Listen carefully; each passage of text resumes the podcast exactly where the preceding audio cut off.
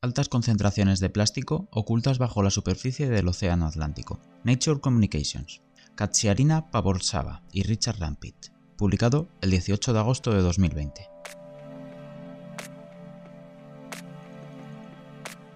La preocupación por la contaminación plástica del medio marino es grave.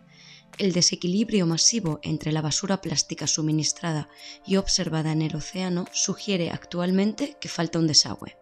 Sin embargo, aquí mostramos que el interior del océano oculta grandes cargas de desechos plásticos de pequeño tamaño que pueden equilibrar e incluso superar las entradas de plástico estimadas en el océano desde 1950. La masa combinada de solo los tres plásticos más esparcidos, polietileno, polipropileno y poliestireno, de una clase de tamaño de 32 a 651 micras, suspendida en los 200 metros superiores del Océano Atlántico, es de 11,6 a 21,1 millones de toneladas. Teniendo en cuenta que se encontrarán plásticos de otros tamaños y tipos de polímeros en las profundidades del océano y en los sedimentos, Nuestros resultados indican que tanto las entradas como las existencias de plásticos oceánicos son mucho más altas de lo que se determinó anteriormente. Por lo tanto, es fundamental evaluar estos términos en todas las categorías de tamaño y grupos de polímeros para determinar el destino y el peligro de la contaminación plástica.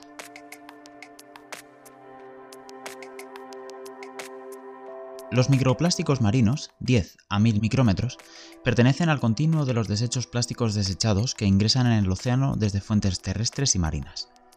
Las vías de entrada de plásticos son muy diversas e incluyen el transporte fluvial y atmosférico, desde las zonas costeras y del interior, las actividades de vertido ilegal, la erosión de los vertederos de basura heredados y la basura marina directa de las actividades de navegación, pesca y acuicultura. La presencia omnipresente de microplásticos en el medio marino plantea preocupaciones sobre los daños que podrían causar a los ecosistemas oceánicos y finalmente a la salud humana. Sin embargo, la evidencia científica de los riesgos presentes y futuros de los microplásticos está lejos de ser sólida, ya que las fuentes, los niveles de exposición y el daño de estos contaminantes están muy limitados. Aunque se ha recopilado una gran cantidad de datos sobre cargas microplásticas en el océano, la distribución geográfica de las mediciones es escasa y se han centrado principalmente en partículas de plástico de más de 250 micrómetros de tamaño, de las aguas superficiales y el fondo marino. La abundancia y distribución de microplásticos, especialmente aquellos en categorías de tamaños más pequeños, menos de 250 micras, en todo el vasto interior del océano sigue siendo prácticamente desconocida, excepto por una prospección de profundidad completa, 8 4.400 metros, en la cuenca central del Ártico. Esto deja una brecha de conocimiento significativa, ya que la presencia de microplásticos, por encima de 11 micras, en el sedimento de las profundidades marinas indica que se lleva a cabo la remoción de la superficie del océano al abismo. Dada la actual falta de conocimiento sobre la ubicación y el destino de los microplásticos en la mayor parte del volumen oceánico, las cargas de plásticos oceánicos que flotan en la superficie del océano no pueden equilibrarse con sus flujos de masa de fuentes terrestres y marinas. Las entradas estimadas de desechos plásticos en el océano, a su vez, también son enormemente inciertas y requieren evaluaciones empíricas sólidas a escala mundial. El desafío, barra incertidumbre adicional, proviene de la versatilidad de los materiales plásticos y por lo tanto la necesidad de evaluar la contaminación con clases o tipos de microplásticos en lugar de considerarlos como un solo material. La gama extremadamente amplia de propiedades físicas y químicas de los diferentes tipos de plásticos determinaría, en parte, el alcance y la velocidad de las transformaciones. Por ejemplo, fragmentación, degradación, agregación e interacciones, bioincrustación e ingestión en el océano y por lo tanto su persistencia e impactos en la biota del mismo. Aquí evaluamos la contaminación de basura de polietileno, PE, polipropileno, PP y poliestireno, PS, en 12 ubicaciones en un transecto norte-sur de 10.000 kilómetros del Océano Atlántico. Los grupos de polímeros investigados son los plásticos básicos más comunes que se utilizan principalmente para envases. Por lo tanto, tienen una vida útil corta y una alta contribución al contenido de los residuos plásticos globales, 56%. Un metaanálisis reciente también identificó al polietileno, polipropileno y poliestireno como los polímeros más abundantes en el medio marino, aunque su distribución en mar abierto y especialmente en su interior estaba escasamente restringida. Medimos la penetración de partículas de polipropileno, polietileno y poliestireno de hasta 25 micras de tamaño, desde la superficie cercana al interior del océano por debajo de la profundidad máxima de la mezcla superior al océano, por encima de 200 metros. Discutimos nuestros hallazgos en el contexto de observaciones y estimaciones previas de la contaminación plástica en el Atlántico, tanto horizontal como en profundidad. Proporcionamos una evaluación a escala de cuenca de la magnitud de la contaminación por estos polímeros en los 200 metros superiores y relacionamos estos datos con las entradas de plástico al océano calculadas previamente durante los últimos 65 años.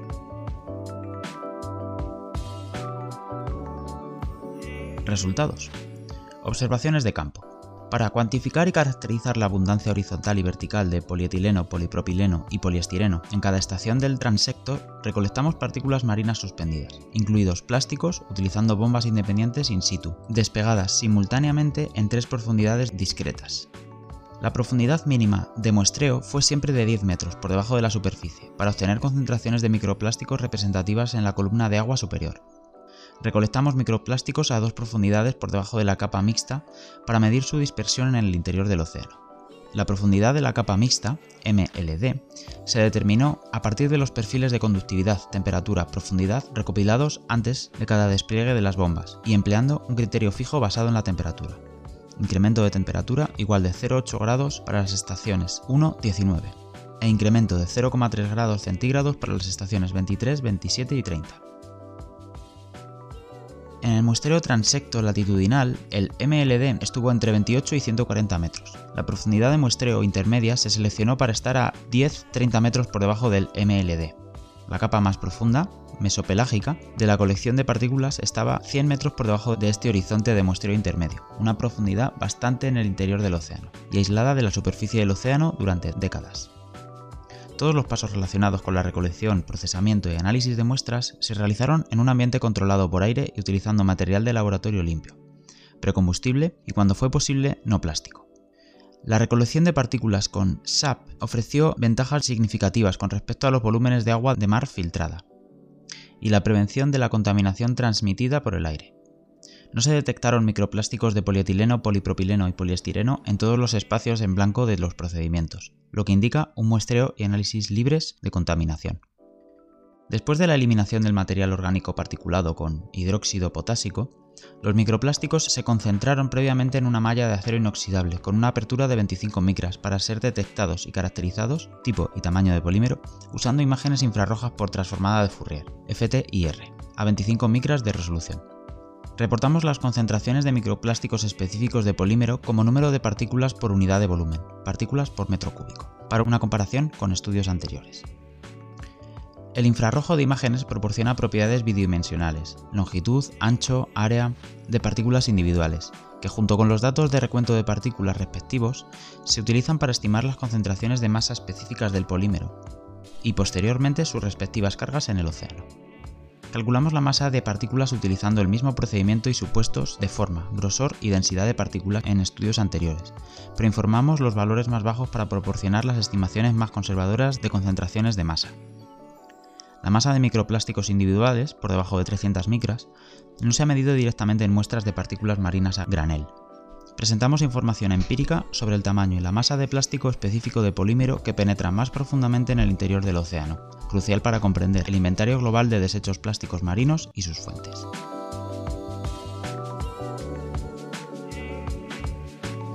Abundancia y distribución en el Océano Atlántico. Se encontraron microplásticos de polietileno, polipropileno y poliestireno en todas las estaciones en número y concentraciones de masa que variaron en varios órdenes de magnitud horizontalmente y en la profundidad. En general, el polietileno fue el grupo de polímeros más abundante y omnipresente, con un número y concentraciones de masa significativamente más alto, en comparación con el polipropileno y el poliestireno. Se identificaron microplásticos de polietileno en todas las muestras, excepto en la capa de profundidad intermedia de la estación más al sur, 53 grados sur. Tenga en cuenta que no se encontraron microplásticos de polipropileno o poliestireno en esta ubicación de muestreo, aunque otros tipos de polímeros como la poliamida y el celofán estaban presentes de lo que concluimos que la ausencia de polipropileno y poliestireno no fue una consecuencia de un muestreo defectuoso. La presencia de polipropileno y especialmente de poliestireno por debajo del MLD fue irregular. Solo el 67% de las muestras de la capa de profundidad intermedia contenían polipropileno, mientras que los microplásticos de poliestireno se encontraron en el 60% de las muestras de superficie, por debajo del 50% de las más profundas. El tamaño de todos los microplásticos de polietileno, polipropileno y poliestireno detectados se midió como diámetro máximo, diámetro de Ferret, y osciló entre 32 y 651 micras. La mayoría de los microplásticos específicos de polímero eran por debajo de las 100 micras, con la distribución de tamaño de pico observada en el rango de 50 a 75 micrómetros para todos los grupos de polímeros. Solo una pequeña fracción de los tres grupos poliméricos fue por encima de 300 micros. Para polietileno, la contribución de esta fracción de tamaño fue del 1,1% numéricamente, mientras que los valores respectivos para el polipropileno y poliestireno fueron 2,5 y 0,7% respectivamente. Los microplásticos de polipropileno obtuvieron una mayor contribución de partículas de 100 a 200 micrómetros, 40%, en comparación con el polietileno, 27%, y el poliestireno, 18% lo que explica los tamaños promedio de los microplásticos de polipropileno.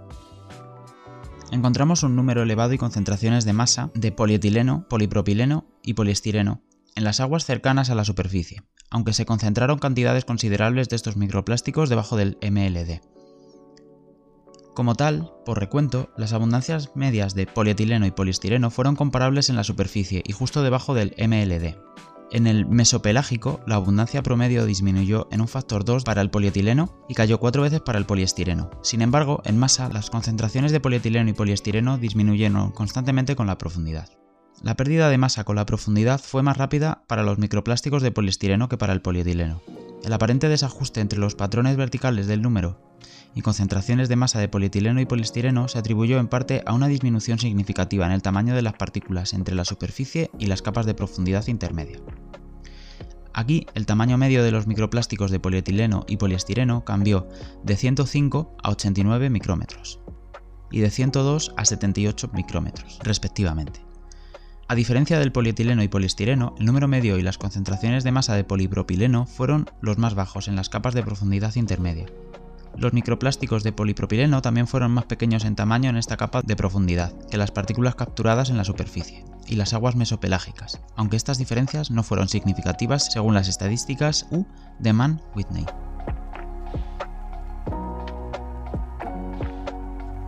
Discusión. Este estudio proporciona los datos resueltos en profundidad a gran escala sobre la contaminación del Océano Atlántico por microplásticos de polietileno, polipropileno y poliestireno.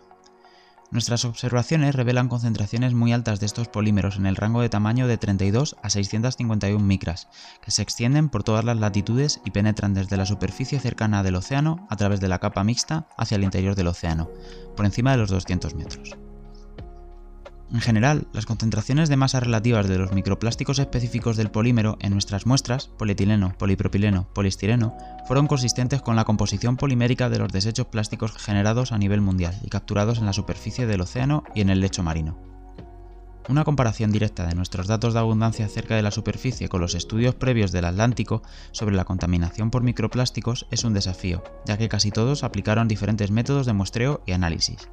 Como tal, nuestro estudio evaluó de manera consistente y específica la categoría de microplásticos de tamaño más pequeño, en una extensa región oceánica y en tres profundidades discretas, y los analizó utilizando la técnica de imágenes FT-IR. Nuestro método permitió la detección de partículas muy pequeñas y no requirió de selección visual de plásticos sospechosos antes del análisis, por lo tanto, detectamos abundancias mucho más altas cerca de la superficie de los grupos de polímeros examinados, en comparación con los registros del Atlántico de desechos microplásticos a granel preseleccionados en un rango de tamaño por encima de 10 micras. De manera similar, encontramos más desechos de polietileno y poliestireno, en un rango de tamaño por encima de 200 micras, que los estudios anteriores de microplásticos a granel en el Atlántico, Nuestras concentraciones específicas de polímero fueron, sin embargo, significativamente más bajas que la carga de desechos plásticos a granel de por encima de 25 micras de tamaño, detectados en el hielo marino del Ártico, utilizando el mismo enfoque de detección. Tenga en cuenta que el polietileno también dominó la composición del polímero en la mayoría de los núcleos de hielo del Ártico examinados en la referencia 33. A pesar de las diferencias metodológicas, nuestras mediciones cercanas a la superficie son comparables con las estimaciones corregidas por el viento de microplásticos a granel de 25.000 micras que flotan en el Atlántico Norte. La distribución de tamaño de partícula de los microplásticos de polietileno, polipropileno y poliestireno estuvo dominada por una fracción de 50 a 80 micras, de acuerdo con los hallazgos en la referencia 34. La concentración de masa combinada de polietileno, polipropileno y poliestireno en la superficie cercana También fue el mismo orden de magnitud que las concentraciones de desechos plásticos flotantes a granel de tamaño por encima de 300 micras. Además de las referencias 31 y 34, nuestros hallazgos ahora brindan un fuerte apoyo para que los microplásticos de tamaño más pequeño sean un componente dominante del inventario de plásticos oceánicos, previamente no contabilizado por las técnicas de muestreo comunes y por lo tanto no incluidos en las estimaciones de la carga oceánica de plásticos. Las observaciones de la abundancia de microplásticos en mar abierto y en profundidades por debajo de la capa mixta solo se realizaron en la cuenca central del Ártico. Estos datos también se limitan a microplásticos preseleccionados de clase de tamaño por encima de 250 micras, de los cuales el 96% eran fibras sintéticas. La fracción restante fueron microplásticos sin fibra de tipos de polímeros distintos, de polietileno, polipropileno y poliestireno, y concentraciones combinadas de 0 a 4 partículas por metro cúbico, lo que dificulta la comparación directa de nuestros datos. Con respecto al patrón de distribución en toda la cuenca, no observamos un aumento prominente de la abundancia subsuperficial de pequeños microplásticos en los giros subtropicales del Atlántico, donde los plásticos flotantes más grandes, precursores de los microplásticos, parecen acumularse de acuerdo con los esfuerzos de muestreo anteriores y las predicciones de los grandes modelos de transporte oceánico y de superficie a escala. En el giro norte, la elevada abundancia de microplásticos de polietileno, polipropileno y poliestireno solo se observó a 15 grados norte y probablemente se advectó desde Cabo Verde, ubicado a 600 kilómetros al este del sitio de muestreo por prevalencia de corrientes y vientos. Las concentraciones de los tres grupos de polímeros fueron más bajas en las estaciones 15 a 19 en el giro subtropical del Atlántico Sur, en la actualidad, este desajuste espacial no se puede explicar con certeza. Una razón es que aún no se ha medido el alcance total de la acumulación de desechos plásticos de diferentes clases de tamaño en los giros, mientras que la mayor parte de las aguas superficiales y subterráneas del océano también están submuestreadas. Esto introduce serias incertidumbres en la identificación de los patrones de distribución de la contaminación plástica a escala global y de cuenca. Es digno de mención el hecho de que los estudios anteriores informaron de una abundancia variable de plásticos recolectados con redes a través de los giros con diferentes ubicaciones en los puntos calientes medidos en el Atlántico en relación con nuestros sitios de muestreo. Otra razón se refiere a los procesos fundamentales que suministran, distribuyen, transforman y eliminan los plásticos en el océano, que deben restringirse para explicar las variaciones de la abundancia de plástico en la superficie del mar y en la profundidad. Como tal, un inventario de superficie de plásticos en cualquier clase de tamaño en una ubicación determinada refleja las entradas y las tasas de eliminación a lo largo del tiempo. La tasa de entrada es una función de la cantidad de desechos plásticos que ingresan al océano y la tasa a la que se fragmentan a tamaños que puedan ser capturados por las técnicas de muestreo disponibles. Una vez en la superficie del océano, los plásticos se distribuyen con los vientos predominantes, las corrientes superficiales y las pequeñas características de circulación. Los procesos de remoción diluyen las concentraciones de plástico en la superficie y determinarán su abundancia en el interior del océano. Estos procesos incluyen advección ingestión por zooplancton y organismos marinos más grandes, hundimiento gravitacional después de la bioincrustación y la incorporación de microplásticos en agregados fitodetritales y materia fecal. La naturaleza mecanística, la fuerza y las tasas de estos procesos de redistribución y eliminación se desconocen actualmente, pero probablemente variarán dentro de las diferentes regiones de la oceanografía en el Atlántico y a nivel mundial. Nuestra evaluación resuelta en profundidad de la contaminación por microplásticos en un transecto espacialmente extenso en el Atlántico revela la complejidad de las interacciones entre los procesos oceánicos y los desechos plásticos. Se requiere un esfuerzo de muestreo intensivo, coherente y repetido, similar a los viajes AMT, que se repiten anualmente, o que involucran observaciones autónomas in situ, para resolver estas interacciones en diferentes regiones oceánicas. Esto es fundamental si queremos comprender y predecir el destino y los impactos de los desechos plásticos en los ecosistemas marinos. Nuestro estudio demuestra una fuerte heterogeneidad en la abundancia horizontal y vertical de los tipos de plástico individuales. La presencia ubicua de microplásticos de polietileno y polipropileno en la superficie del océano y los sedimentos se ha documentado anteriormente. Ahora mostramos que la contaminación subterránea con estos polímeros también es generalizada y llega a áreas muy remotas del Atlántico Sur. El polietileno y el polipropileno son los más utilizados y sembrados de basura a nivel mundial, y también inicialmente flotan en el agua de mar, y por lo tanto podrían viajar largas distancias antes de perderse en el océano. Es posible que las elevadas cantidades de microplásticos de polietileno y polipropileno que se encuentran alrededor de Georgia del Sur hayan sido advecidas por el frente ACC Sur, que viaja desde el parche de basura de Rapa Nui en el Atlántico Sur o por el frente subantártico, que podrían también haber arrastrado aguas contaminadas con plástico transportadas por la corriente de Brasil. También es probable que reciban aportaciones de las actividades pesqueras locales alrededor del archipiélago. Por ejemplo, partes de los artes de pesca, como las cuerdas trenzadas de los palangres y las redes de arrastre, suelen estar hechas de polietileno y polipropileno o compuestos de polietileno con otros polímeros. De los grupos examinados, polistireno fue el único polímero que mostró una disminución significativa hacia el sur en su abundancia de masa superficial. Es probable que se deba a una menor producción, consumo y desperdicio general de este polímero en los países del hemisferio sur. Los microplásticos de poliestireno eran escasos en la superficie cercana, en consonancia con las observaciones anteriores. Rara vez se encontraron en la capa mesopelágica y no se detectaron a esta profundidad en el Atlántico Sur.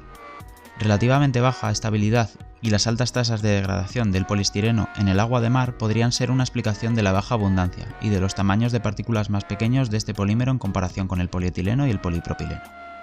Además, el poliestireno se produce en dos grados químicos distintos, lo que podría afectar su destino en la columna de agua. Los microplásticos de poliestireno de calidad cristalina, utilizados en artículos para el hogar y envases rígidos, son más densos que el agua de mar.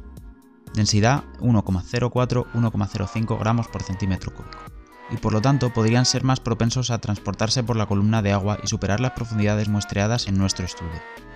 Alternativamente, pero no exclusivamente, los microplásticos derivados del material poliestireno expandido de espuma, que es el 98% de gas por composición con una densidad de 0,05 gramos por centímetro cúbico, podrían retenerse perfectamente por encima de la profundidad mínima muestreada en nuestro estudio y o dispersarse horizontalmente por corrientes superficiales y vientos predominantes. Observamos un mayor error de las concentraciones de poliestireno en comparación con las de polietileno y polipropileno debido a los bajos recuentos absolutos de microplásticos de poliestireno en las muestras individuales. La importancia de la evaluación de microplásticos en muestras ambientales basada en clases se sugirió anteriormente. Nuestros datos demuestran la importancia de adaptar los métodos de muestreo y análisis de microplásticos a tipos específicos de polímeros, teniendo en cuenta su probable abundancia en el medio ambiente. Como tal, la extracción dirigida de tipos de polímeros de interés, preconcentrándolos filtrando mayores volúmenes de agua y escaneando áreas de imagen más grandes en el filtro, podría reducir la incertidumbre al estudiar plásticos relativamente raros, como el poliestireno. Se ha desarrollado un enfoque similar para las mediciones de elementos principales y traza en el océano, que podría usarse como una guía para mejorar y armonizar los métodos en la investigación de plásticos marinos. Informamos que las concentraciones de masa combinadas de microplásticos de polietileno, polipropileno y poliestireno por debajo del MLD y el mesopelágico son en promedio 511 más menos 440 y 642 más menos 916 microgramos por metro cúbico, respectivamente. Aunque son extremadamente variables con la latitud, estos valores son del mismo orden de magnitud que las cargas de masa de basura plástica más grandes, precursores de los microplásticos, que según se informa flotan en el Atlántico. La conservación observada de masa plástica en profundidad apunta al transporte descendente de plásticos superficiales después de la fragmentación. También demuestra que la eliminación de estos pequeños microplásticos en el interior del océano es un sumidero importante que evita la acumulación de plástico en las aguas superficiales. El predominio de microplásticos en todas nuestras ubicaciones muestreadas indica que la dispersión horizontal de microplásticos y su pérdida en el interior del océano es un proceso selectivo por tamaño, nuestra hipótesis es que una parte de los desechos de polietileno, polipropileno y poliestireno se liberó al medio marino en un tamaño submilimétrico, por ejemplo como microplásticos fabricados deliberadamente, mientras que las fuerzas mecánicas y los procesos fotoquímicos fragmentaron los plásticos más grandes en microplásticos, tanto in situ como durante su tránsito en aguas remotas del Atlántico. Independientemente de la procedencia, el pequeño tamaño de los microplásticos parece ser un desencadenante importante para que se produzca el transporte descendente. Los microplásticos más pequeños son más propensos a la dispersión vertical por mezcla y difusión, especialmente dentro de una capa mixta. Se ha demostrado que la bioincrustación de las superficies plásticas es un proceso que reduce la flotabilidad de los plásticos lo suficiente como para hacer que se hundan. Es más rápida para partículas más pequeñas debido a la alta relación superficie-volumen. A su vez, los microplásticos cubiertos de biopelícula se agregan más rápidamente con la nieve marina, lo que podría facilitar su exportación hacia las profundidades del océano. También se ha observado una ingestión preferencial de plásticos más pequeños por parte del zooplancton, con implicaciones para su posterior incorporación en gránulos fecales de rápido hundimiento. La ausencia general de un patrón claro en la abundancia vertical de los grupos poliméricos examinados indica que su suministro, distribución y destino, y por lo tanto el tiempo de residencia en la columna de agua, se ven afectados por procesos diversos y complejos. El tipo de polímero podría influir en las tasas de estos procesos, como ya es evidente en los diferentes patrones de distribución vertical de los desechos de polietileno, polipropileno y poliestireno. La persistencia global de polietileno, polipropileno y poliestireno en el mesopelágico superior, sin embargo, no está clara, ya que la abundancia de estos polímeros en el océano abisal y en el lecho marino aún no se ha medido en escalas espaciotemporales relevantes. Nuestro conjunto de datos específicos de polímeros, resueltos en profundidad, demuestra que 1. Los microplásticos de menor tamaño se subestimaron severamente en evaluaciones previas de contaminación plástica marina, y 2. Cantidades considerables de pequeños microplásticos se pierden en las aguas superficiales y se almacenan en el océano interior. Centrándonos en el océano Atlántico e incluyendo microplásticos específicos de polímero en un rango de tamaño de 32 a 651 micras, ahora podemos reconciliar el enigma existente de los plásticos oceánicos faltantes. Reconocemos que las diferencias en el tamaño de las partículas y los tipos de plástico, a granel frente a polímeros específicos, de los términos de entrada y stock deben minimizarse para permitir su comparación directa. También es necesario reducir las incertidumbres de nuestros datos debido al límite de tamaño de las partículas medidas y la conversión de imágenes 2D en concentraciones de masa. También observamos que es probable que las tendencias espaciales y verticales de la abundancia y distribución de plástico en el Atlántico varíen debido a las diferentes rutas de suministro y eliminación de plásticos, que aún no se han restringido. Sin embargo, a pesar de estas limitaciones, la conclusión fundamental sobre el presupuesto de plástico del Atlántico no cambiará, ya que nuestras estimaciones son una estimación mínima muy conservadora del nivel total de contaminación masiva.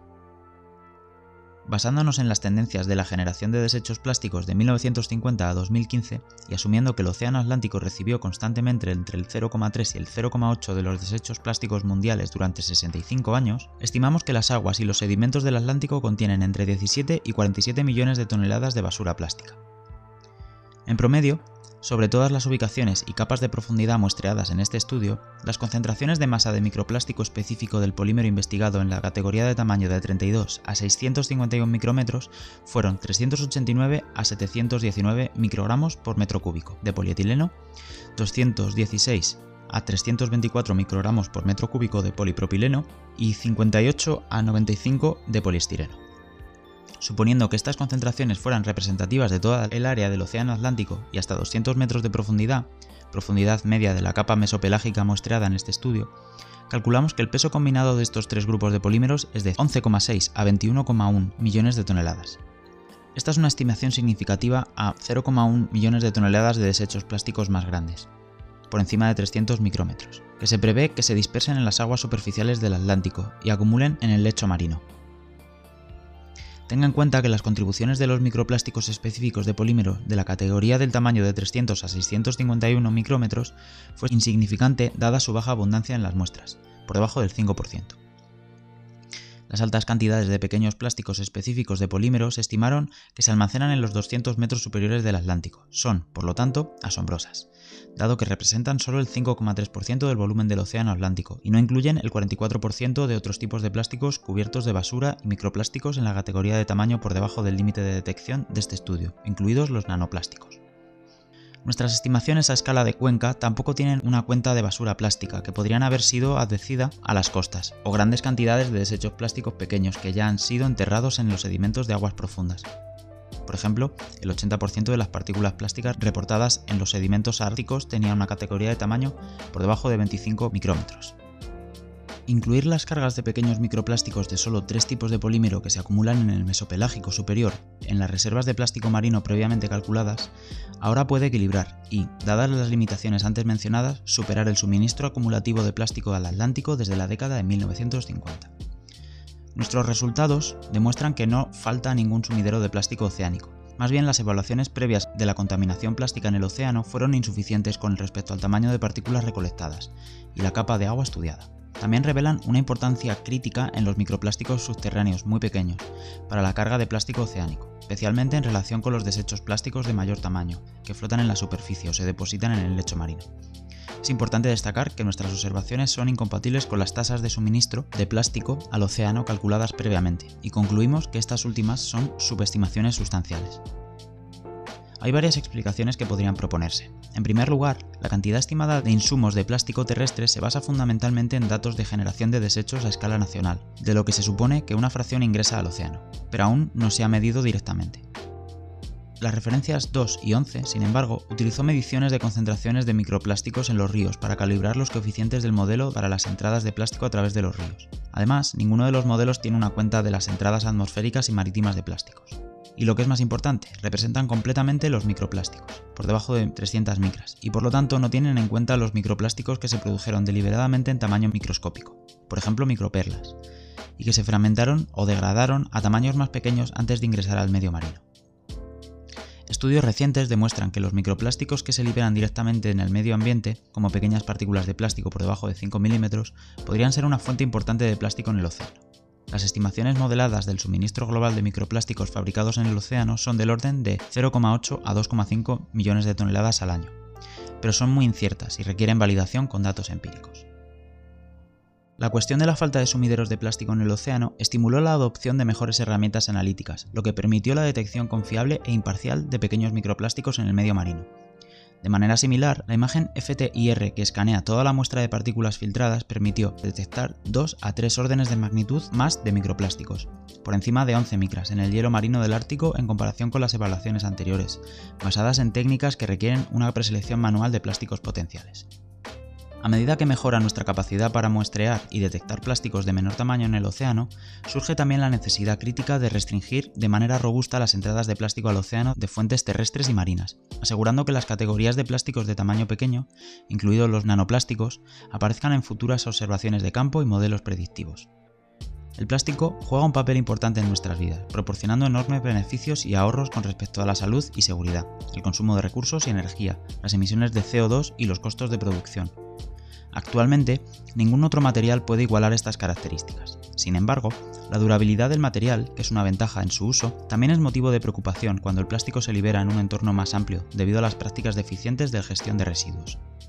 Hasta la fecha, una incertidumbre clave ha sido la magnitud de la contaminación del océano. Nuestros hallazgos demuestran que esta es mucho mayor en términos de masa de lo que se había estimado previamente.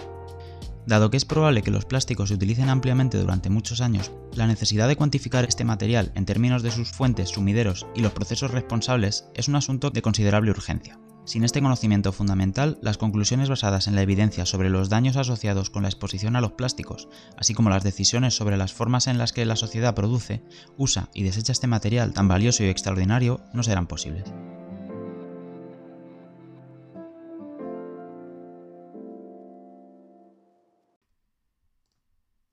Altas concentraciones de plástico ocultas bajo la superficie del Océano Atlántico. Nature Communications, Katsiarina Pavorsava y Richard Rampit, publicado el 18 de agosto de 2020. Métodos. Prevención de la contaminación. Todos los pasos relacionados con la recogida, el procesamiento y el análisis de muestras se realizaron en un entorno controlado por aire. En el mar, todo el trabajo se realizó en la cabina de flujo laminar, en tierra, las muestras se manipularon en un laboratorio limpio, ISO 5, y en la cabina de flujo laminar construida por el tablero laminado de alta densidad, que no desprende partículas. Si no se indica lo contrario, todo el material del laboratorio se hizo de vidrio o acero inoxidable, y se limpió a fondo antes de su uso. La superficie expuesta de los contenedores también se redujo al mínimo, por ejemplo, se utilizaron matraces cónicos en lugar de vasos de precipitados. Todas las membranas de filtro utilizadas en este estudio se precombustieron a 500 grados, filtros de acero inoxidable y fibra de vidrio, y a 300 grados los filtros de plata, en placas de Petri de vidrio durante 24 horas y se mantuvieron tapadas en todo momento. El uso de SAP para la recolección de partículas ofreció ventajas significativas con respecto a la prevención de la contaminación transmitida por el aire.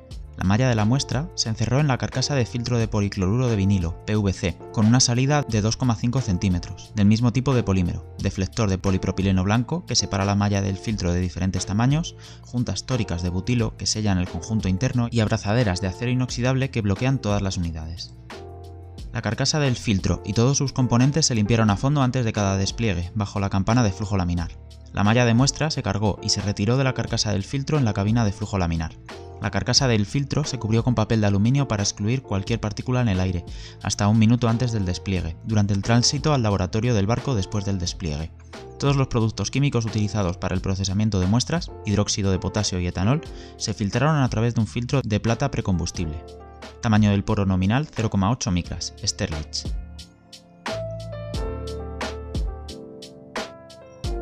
Recolección y procesamiento de muestras en el mar. Se recolectaron muestras de la columna de agua a bordo del RRS James Clark Ross durante el paso del crucero Atlantic Mediterranean Transit JR 16001 en septiembre-noviembre de 2016. Se utilizaron SAP Challenger Oceanic LTD para recolectar grandes volúmenes de agua de mar, 507.534 litros durante 50 minutos de bombeo, para capturar partículas suspendidas y hundidas en una malla de acero inoxidable previamente limpiada, con un tamaño de apertura de 55 micras, resistente al agua de mar, molibdeno grado SS 316, y malla de nylon 6,6 Nitex, con un tamaño de apertura de una micra. Después de la filtración, cada malla cargada de partículas se dobló cuidadosamente y se almacenó a menos 20 grados hasta el análisis.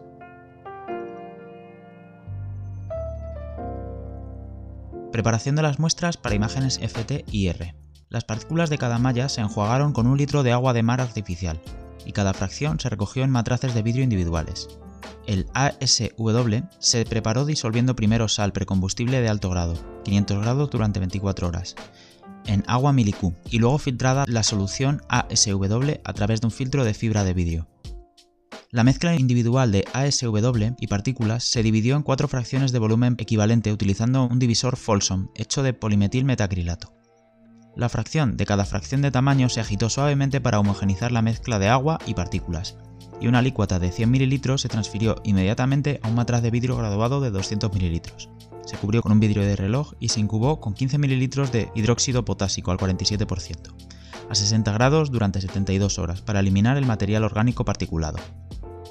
Después de la digestión, las muestras de cada fracción de tamaño se filtraron en un disco de filtro de acero inoxidable de 25 milímetros y se enjuagaron con milicu para eliminar la sal y con un 30% de volumen de etanol para reducir la tensión superficial. Los discos de filtro cargados con partículas se colocaron en las placas de Petri de vidrio y con sus tapas abiertas se recargaron ligeramente en la cabina de flujo laminar durante 24 a 48 horas antes de taparse completamente. El filtrado restante, fracción de tamaño de partícula de 1 a 25 micras, que no forma parte de este estudio, se filtró en filtros de plata, tamaño de poro nominal de 0,8 micras. Se secó y se almacenó hasta el análisis. Mediciones con un sistema de imagen FT y R.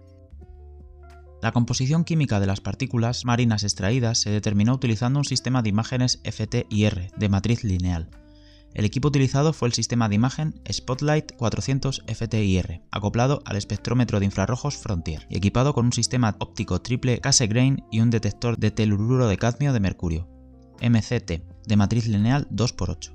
El frente y la plátina de muestra de microscopio de imágenes se rodearon con el recinto atmosférico Spotlight hecho de plexiglass, que minimiza los efectos atmosféricos y las vibraciones, y lo que es más importante, la contaminación aérea de las muestras y los componentes ópticos se escaneó la región de interés con un área total de 6 x 6 milímetros, correspondiente al 18% de la muestra filtrada, y colocada en el centro del disco del filtro, en modo de transmisión en un rango de 4000 a 750 centímetros menos 1, a una resolución espectral de 8 centímetros menos 1 y una resolución de píxeles de 25 micras, aplicando cuatro escaneos coagregados. Los límites del área total fotografiada se limitaron a la apertura del portamuestras, en el que se montó el filtro de muestra para la transmisión. Para mantener la coherencia y evitar la pérdida de muestras, la posible contaminación y el doble recuento de partículas, el filtro no se reposicionó para permitir que sus otras áreas queden expuestas para obtener más imágenes. El área de imágenes también se agrupa en secuencias cuadradas de 2x2 denominadas marcadores, con un área de 3 mm x 3 para optimizar la salida de datos espectrales por imagen. El fondo de la imagen IR se recogió en el aire con los mismos ajustes espectrales, pero con un mayor número de espectros codificados, n igual a 120. Cada medición tomó 88 minutos y generó 57.600 espectros individuales sobre el área total fotografiada. El análisis de las imágenes IR hiperespectrales adquiridas y la identificación del polímero se realizó utilizando el software Perkin-Elmer. El procedimiento detallado se describe en métodos complementarios. Brevemente, se utilizó la técnica quimiométrica de análisis de componentes principales, PCA, para explorar primero la composición química de toda la muestra de partículas fotografiadas y recolectar espectros de cada variación mostrada en la imagen IR, reconstruida basada en el PCA. Los espectros individuales recopilados se exportaron luego a un software Spectrum para su identificación mediante comparación de los espectros de la biblioteca de polímeros de referencia. Los espectros con una calidad de impacto superior a 0,7 se aceptaron como tipos de polímeros verificados y se guardaron. A partir de ellos se seleccionaron los espectros de mejor calidad para el polietileno, polipropileno y poliestireno. Se usaron como espectros de referencia para trazar mapas de correlación contra cada píxel que constituye la imagen IR, usando Spectrum. En esencia, las imágenes IR construida mostraban las ubicaciones y áreas ocupadas por cada uno de los tipos de polímero examinados. Estas imágenes IR específicas del polímero se exportaron luego al software de imagen Fiji Image J para el recuento y caracterización de partículas. Cuantificación de concentraciones numéricas de microplásticos. Las partículas específicas del polímero se contaron en cada uno de los cuatro marcadores de 3 x 3 milímetros, que constituyen el área total de la imagen, del filtro. Para cada muestra, tratamos los cuatro marcadores como réplicas de muestra, para tener en cuenta la distribución desigual de las partículas de plástico en el filtro de muestra, similar al método de la referencia 33. Calculamos la desviación estándar y media de las cuatro réplicas para determinar el recuento de partículas de área de la imagen. Estos valores luego se escalaron a partículas por unidad de volumen, usando el área de filtro total conocida, el volumen de una fracción de muestra o filtrado dividido para las imágenes FTIR y el volumen total de agua de mar recolectada con la bomba in situ de cada muestra. La propagación del error para el cálculo del número de partículas por filtro incluyó el error de la conversión de volumen por muestra completo a la fracción de la muestra investigada. El primero se basó en la decisión práctica del caudal, para un caudal de 60 litros por hora, para filtros obstruidos de hasta 1000 litros por hora en aguas transparentes.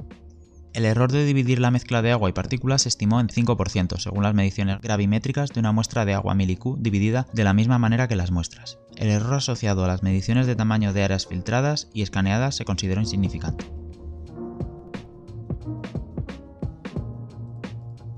Blancos de procedimiento. Las mallas no utilizadas se prepararon y procesaron a bordo del barco exactamente de la misma manera que las muestras. Para la prueba en blanco, se pasaron 3 litros de agua milicú a través de las mallas limpias sin usar, por triplicado, cargadas en la carcasa del filtro SAP, en la cabina de flujo laminar. El manejo de los blancos de procedimiento en el laboratorio terrestre, en preparación para la obtención de imágenes FTIR, se realizó de la misma manera que las muestras. La contaminación de los blancos con polietileno, polipropileno y poliestireno se examinó reconstruyendo las imágenes de infrarrojo adquiridas de las muestras en blanco frente a los respectivos espectros de referencia identificados en las muestras reales. Todos los espectros de polímeros seleccionados como espectros de referencia tenían una puntuación de acierto por encima del 90%. No se detectaron partículas microplásticas identificadas de forma fiable, como polietileno, polipropileno y poliestireno, en los espacios en blanco del procedimiento se encontraron píxeles sospechosos con coeficientes de correlación elevados contra los espectros del polímero de referencia y se identificaron como polimetilpentano, PMP, y como bencilbutilftalato, BBP. La PMP es una poliolefina rígida y se identificó en 5 de las 36 muestras con un rango de puntuación de acierto del 73 al 83%. El BBP es un plastificante común para el PVC y estuvo presente en 4 muestras con un rango de puntuación de acierto del 86 al 97%. Los espectros de BBP estaban presentes en otras 14 muestras, aunque su calidad estaba por debajo de lo aceptable. El plastificante BBP es un líquido pegajoso que podría haberse liberado de la carcasa del filtro de SAP a base de PVC o de las propias partículas de PVC durante el procesamiento de digestión y adherirse al alambre de la malla. Las ubicaciones de estos tipos de polímeros en los mapas de imágenes de infrarrojos no coincidían con ninguno de los grupos de polímeros de interés.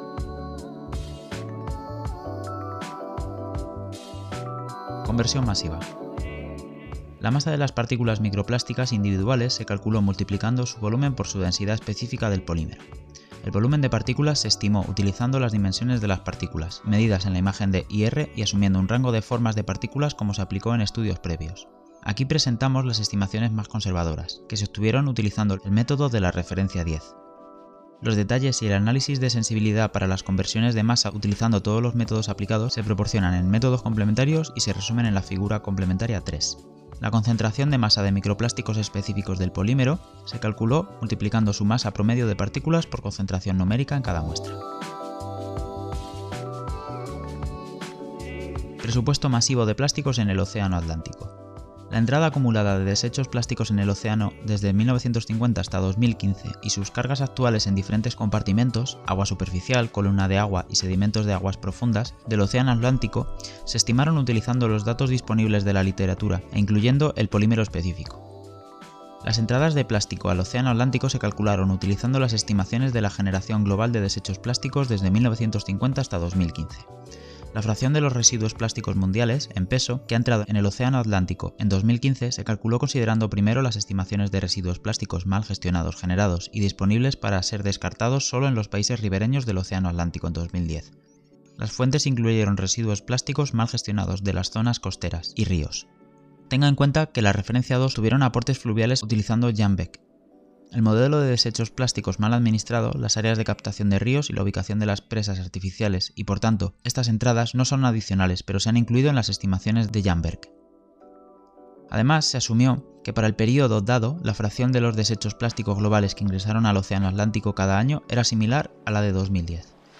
Las existencias de plástico en el Océano Atlántico se basaron en la carga masiva de plásticos flotantes en las superficies del Océano Atlántico informados en las referencias 7 y 39, y basado en los datos de las prospecciones con redes de arrastre en combinación con modelos de circulación oceánica superficial a gran escala. Debido a la escasez de datos sobre la acumulación de plástico en los sedimentos de las profundidades marinas, sus cargas a escala mundial y regional son actualmente muy crudas, se citó que la carga de desechos plásticos de categoría de tamaño superior a 5 milímetros en el lecho marino global es del orden de alrededor de 25 a 65 toneladas al año.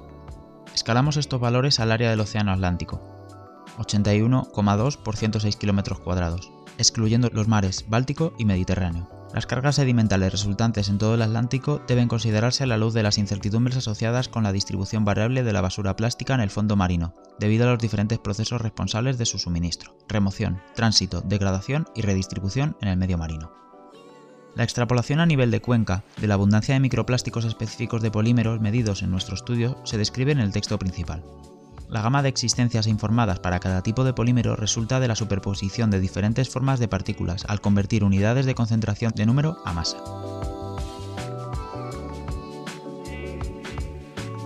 Análisis estadístico. Las comparaciones estadísticas se basaron en estadísticas no paramétricas. Prueba U de Mann Whitney y se realizaron utilizando el software R de código abierto. Se eligió un nivel de significancia del 1%.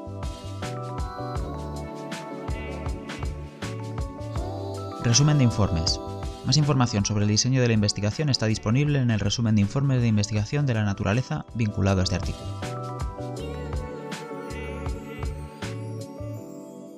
Disponibilidad de datos. Todos los datos específicos de polímeros subyacentes a este estudio se pueden descargar del Centro de Datos Oceanográficos británico o están disponibles en el correspondiente autor a pedido. Los datos de ARGO de la climatología mensual de capas mixtas con el nombre del producto formato NetCDF de mayo de 2018 se podrán descargar del sitio web de Argo Mixed Layer, alojado por Script Institute of Oceanography de San Diego. Los datos de Argo utilizados para crear esta climatología fueron recopilados y puestos a disposición de forma gratuita por el programa internacional Argo y los programas nacionales que contribuyen a él. El programa Argo es parte del Sistema Global de Observación de Océanos, los datos del perfil CDT recopilados durante la expedición AMT26JR16001 fueron proporcionados por BODC y están disponibles gratuitamente en BODC.